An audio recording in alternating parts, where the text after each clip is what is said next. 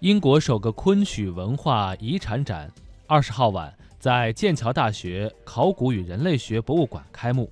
本次展览展出了该博物馆收藏的曲笛、笙、箫、琵琶等用于昆曲伴奏的中国传统乐器、折扇和戏曲人物剪纸等与昆曲相关的藏品，以及艺术家受昆曲启发而创作的一系列艺术品。